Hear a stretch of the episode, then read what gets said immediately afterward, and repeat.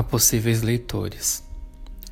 Este livro é como um livro qualquer, mas eu ficaria contente se fosse lido apenas por pessoas de alma já formada. Aquelas que sabem que a aproximação do que quer que seja se faz gradualmente e penosamente, atravessando inclusive o oposto daquilo que se vai aproximar. Aquelas pessoas que só elas entenderão bem devagar que este livro nada tira de ninguém a mim, por exemplo, o personagem GH foi dando pouco a pouco uma alegria difícil, mas chama-se alegria. Clarice Lispector. Oi, gente, tudo bem? É, recentemente eu reli A Paixão Segundo GH e eu precisava fazer alguma coisa com isso. Eu decidi gravar esse podcast, estudar um pouco sobre a obra, sobre a autora Clarice Lispector, que tá ali no hall das minhas autoras favoritas e trazer um pouco mais sobre essa obra, quem sabe despertar o um interesse em você, em buscar um pouco mais sobre sobre Clarice Lispector e buscar um pouco mais sobre essa obra Paixão Segundo GH, que é uma das obras principais dela, digamos assim. Não, não vou dizer que é a obra-prima, mas uma das obras mais aclamadas pela crítica e pelo público leitor. Todo mundo é, quando ouve falar de Clarice Lispector, lembra da Paixão Segundo GH por N motivos. É, talvez o enredo, né, seja o principal, né, a história dessa mulher que encontra uma barata e experimenta da barata, né, um enredo banal, mas que faz com que a gente adentre em camadas e mais camadas de significado, porque ela é, ela é um pouco assim, né, não, não importa se é um conto de duas páginas ou se é um romance de 200, 300 páginas. É, quando você se dispõe a ler Clarice Lispector, você pode se preparar, porque ali é, você vai mergulhar num oceano de águas muito profundas. Eu gosto dessa metáfora do oceano. Recentemente eu ouvi um podcast com o Guilherme Terrelli, é, o ator que faz a a Rita Van Hunt, né, do Tempero Drag. E citando um amigo dele, ele diz que ler Clarice é como procurar baleias no oceano, que quando você menos espera, você fala, olha, uma baleia, né? Em algum momento está ali e em determinado momento já não está mais. Então, quando você tem em mãos uma obra da Clarice, você precisa ter ali um lápis, um marca-texto para grifar para não perder esses momentos porque é instantâneo. É... E, infelizmente eu já passei por isso, de me pegar preso num momento de reflexão, numa citação, num parágrafo e de repente perder isso bem à minha frente, né? Então é uma lição que eu aprendi, então eu não leio mais Clarice Lispector, nenhum outro autor, na verdade, sem ter ali um marca-texto ou um lápis para poder grifar e marcar. Isso para poder voltar naquele texto novamente. Bom, mas vamos lá, né? O que dizer de Clarice Lispector, né?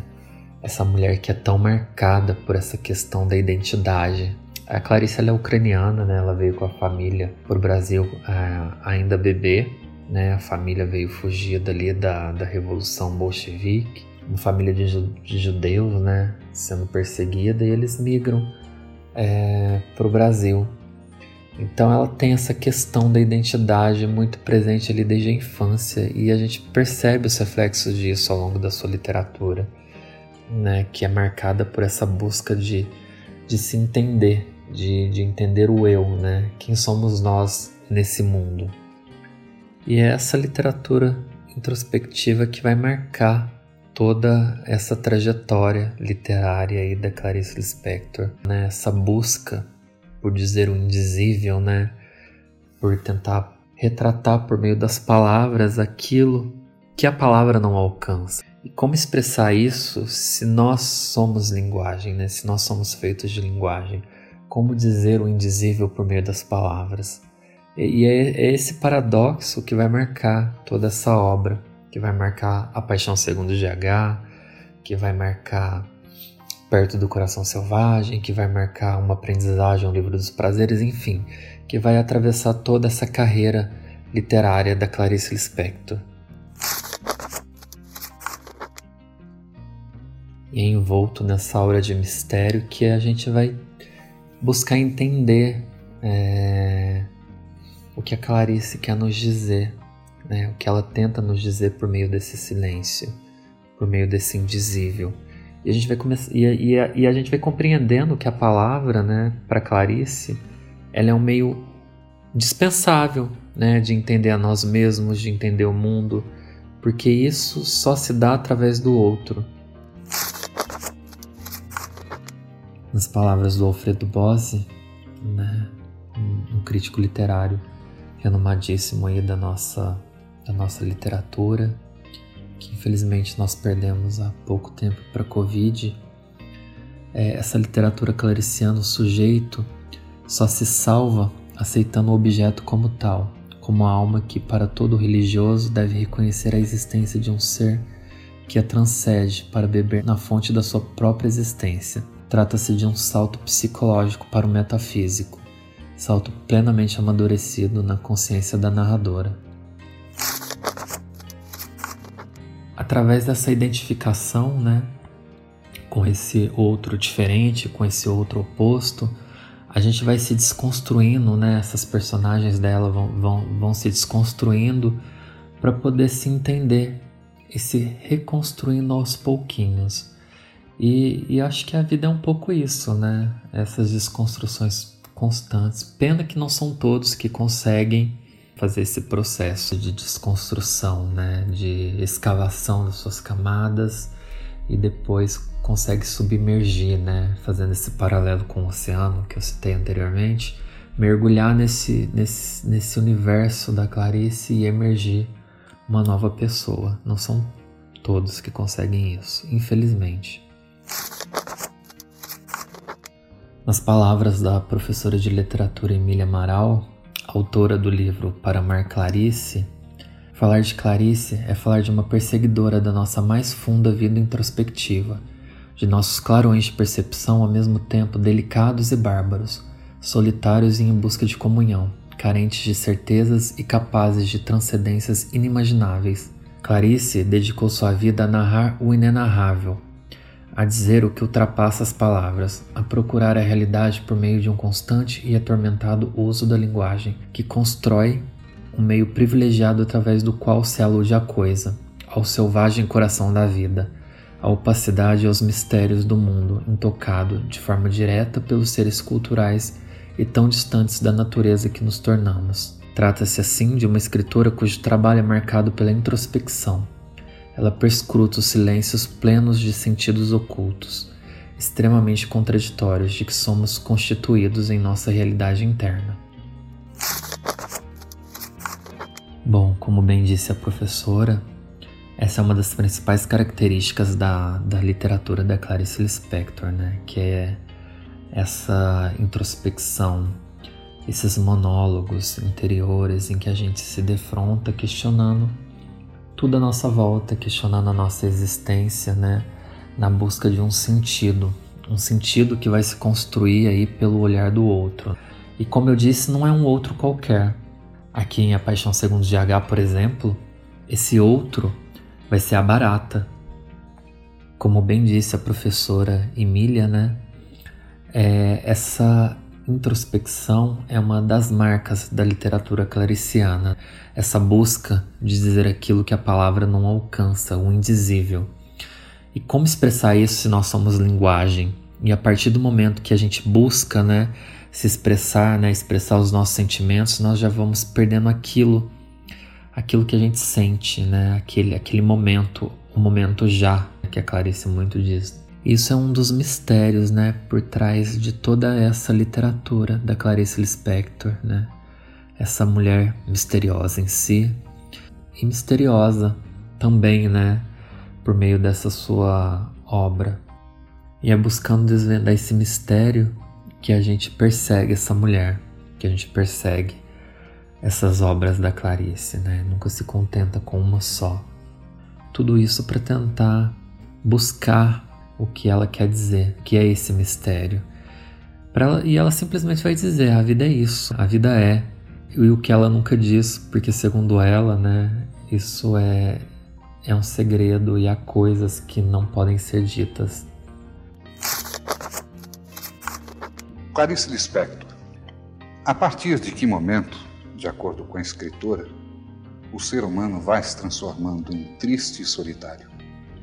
Isso é segredo. Desculpa, não vou responder. A qualquer momento da vida, basta um, um choque um pouco inesperado e isso acontece. Mas eu não sou solitária não, tenho muitos amigos. E só tô triste hoje porque eu tô cansada. De modo geral, eu sou alegre. Retomando essa metáfora do oceano, a Clarice ela faz com que a gente entenda que a palavra é um meio dispensável de entender a nós mesmos e, e a entender o mundo, porque isso só se dá através do outro.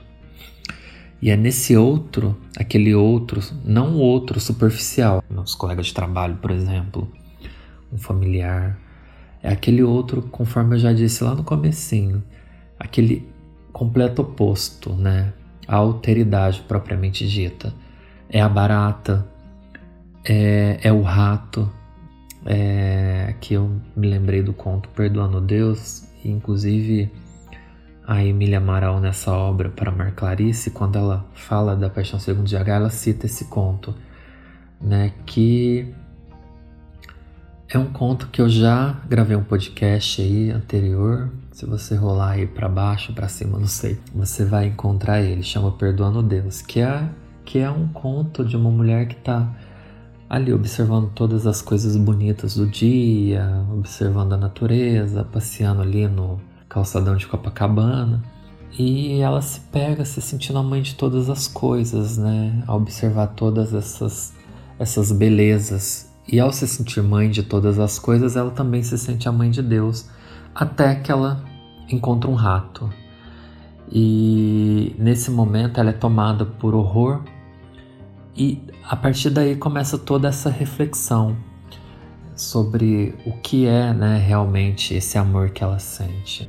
Se ela realmente ama todas as coisas ou ela ama aquilo que ela quer amar, porque o rato também faz parte do mundo. E se ela ama todas as coisas, ela ama, logo ela ama Deus, ela também deveria amar o rato e não é bem assim.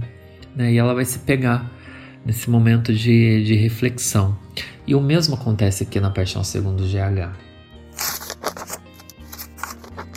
Na Paixão Segundo GH, nós somos convidados a dar a mão a essa personagem, né, a GH, e, e a atravessar né, todo esse percurso em que essa mulher se coloca, causado por esse encontro epifânico né, entre ela e essa barata. É, aqui na obra, né, trazendo um pouco do enredo, a gente tem essa mulher que está completamente ali à toa no apartamento dela, né? E ela decide arrumar a sua casa, né? A gente entende que é uma mulher de classe média alta, que tem toda uma situação de estabilidade financeira. E ela decide arrumar a sua casa porque ela quer começar é, um novo dia e a empregada se demitiu, então ela decide começar pelo quarto da empregada, que segundo ela estaria uma bagunça, que não era bem um quarto, era um depósito em que essa empregada vivia, a Janair. E ali ela tem o primeiro choque, né, ao chegar nesse cômodo, porque ela pega esse, esse quarto completamente limpo e arrumado, ao contrário do que ela pensava. E ali ela já começa a ter esse primeiro baque de realidade, essa primeira desconstrução. Naquela manhã, antes de entrar no quarto, o que era eu? Era o que os outros sempre me haviam visto ser, e assim eu me conhecia. Não sei dizer o que era eu, mas quero ao menos me lembrar que estava eu fazendo. Então nós temos a GH, que é essa mulher tentando buscar entender ela mesma e quem é ela nesse mundo. É, durante todo o percurso né, que nós atravessamos por essa leitura, ela vai estar tá se questionando né, e ela vai chegar a afirmar que o que ela, o que era ela, era o que ela construiu através do outro. como a gente pode observar na, nessa citação. E GH, para poder se tornar possível ela mesma, né, para ela se reconhecer como uma pessoa humana, mais do que isso, vamos um pouco mais além, para ela se sentir pertencente ao mundo, ela precisa experimentar da barata, como se a massa branca dessa barata fosse uma hóstia. Existe todo um significado sacro por trás disso, né? Por trás desse ato. Porque ao consumir a hóstia, nós estamos aceitando o corpo de Cristo, que foi dado em sacrifício, né, para a salvação do homem. Perdão aí, peço licença para essa interpretação desse ritual, né, cristão. E é nesse processo, né, que nós vamos nos adentrando camada após camada de sentido, buscando junto com a GH o reconhecimento de si mesma, que se vê perdida, né, que se vê desorganizada. Ela vai dizer na obra que que ela gostaria de chamar isso desorganização, porque ao chamar isso de desorganização, ela poderia voltar a uma organização anterior. E não, ela sabe que não tem como fazer isso, né? Não tem como ela voltar nessa organização anterior após essa toda essa situação, todo esse momento por qual ela vai passar. De seus trabalhos, qual aquele que você acredita que mais atinja o público jovem?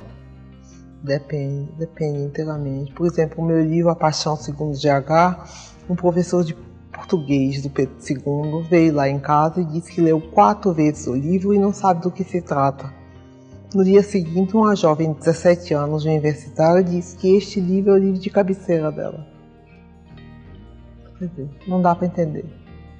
Isso aconteceu em relação a outros seus trabalhos? Também em relação a outros meus trabalhos. Qual que você ou se toca agora? ou não toca. Ou, quer dizer, suponho que entender não é uma questão de inteligência, e sim de sentir, de, de entrar em contato. Tanto que o professor de português e de literatura, que era, devia ser o mais apto a me entender, não me entendia. E a moça de 17 anos lia e relia o livro.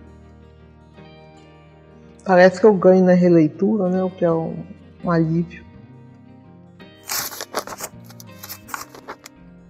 E é nesse processo que nós vamos adentrando camada após camada, né?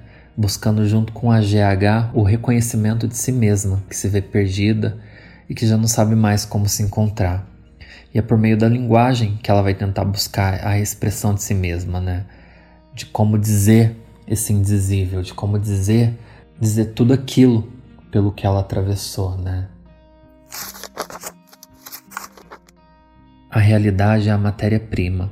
A linguagem é o modo como vou buscá-la e como não acho.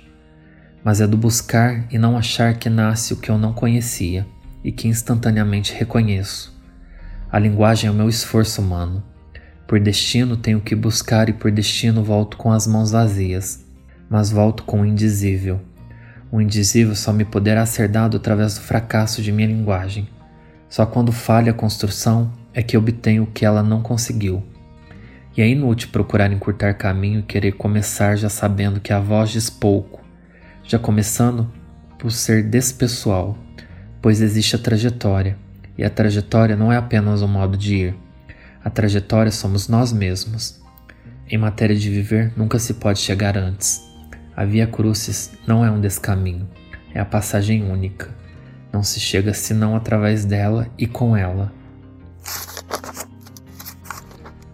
E é através dessa via crucis que ela vai entender que o mundo independe dela, né?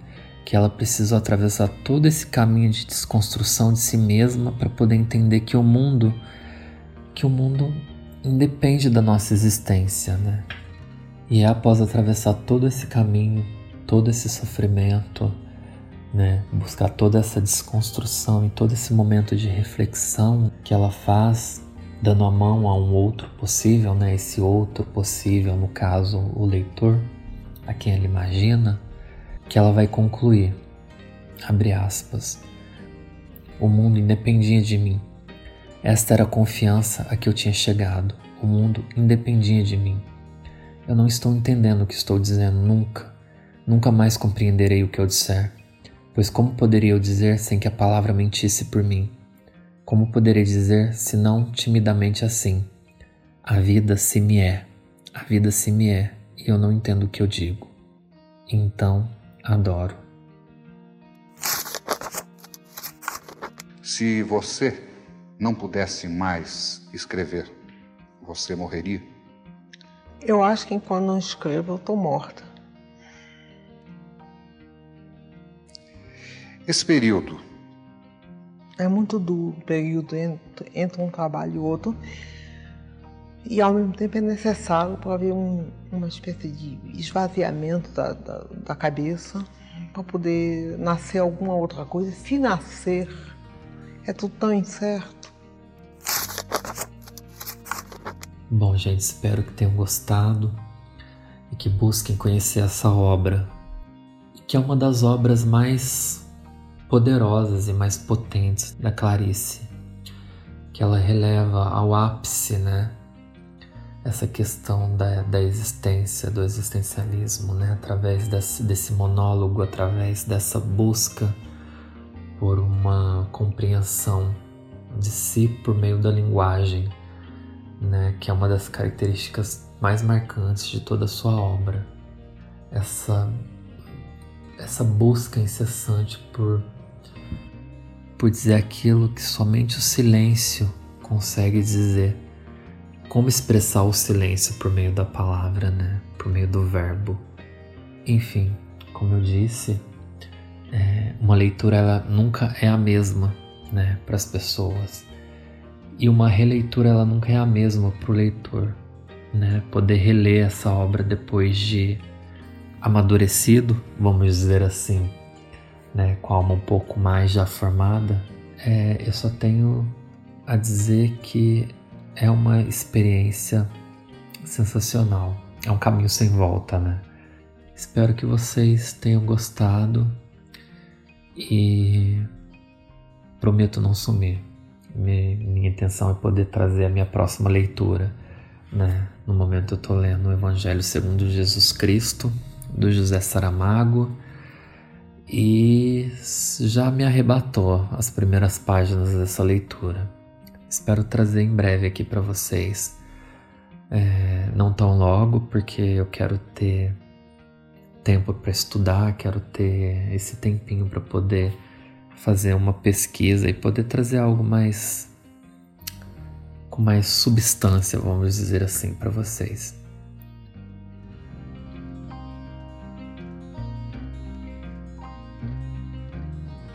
Eu sei que antes ninguém me entendia, agora me entendem. Aqui, aqui que você atribui isso? Eu acho que tudo mudou, porque eu não mudei, não. O que teria eu mudado? Não, não fiz, que eu saiba, eu não fiz concessões. Mas o que teria mudado nas pessoas que as levassem a compreender o seu trabalho? Eu realmente não sei. É uma pergunta que eu faço a você, porque eu não sei responder.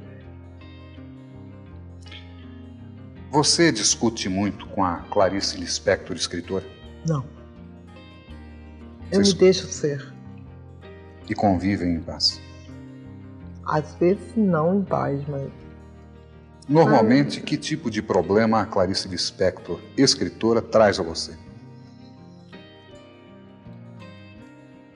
Às vezes o fato de me considerar escritora me isola.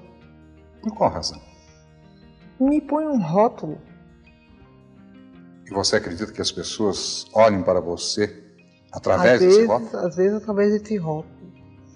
Tudo que eu digo é a maior bobagem, então é considerada como ou um, uma coisa linda ou uma coisa boba, tudo na base de ser escritora. É por isso que eu não ligo muito essa coisa de ser escritora, de dar entrevista e tudo. É porque eu não sou isso. Se essa é a tendência do público, qual você acredita que deva ser o perfil médio de seu leitor? Sabe que eu não sei? Você não tem ideia? Não. Você acredita que uma pessoa vá a uma livraria especificamente comprar um livro de Clarice Lispector? Parece que isso que acontece. Eu sei porque às vezes me telefonam e me perguntam em que livraria encontra meu livro. Então eu sei que pessoas, tem pessoas que vão procurar exatamente meu livro.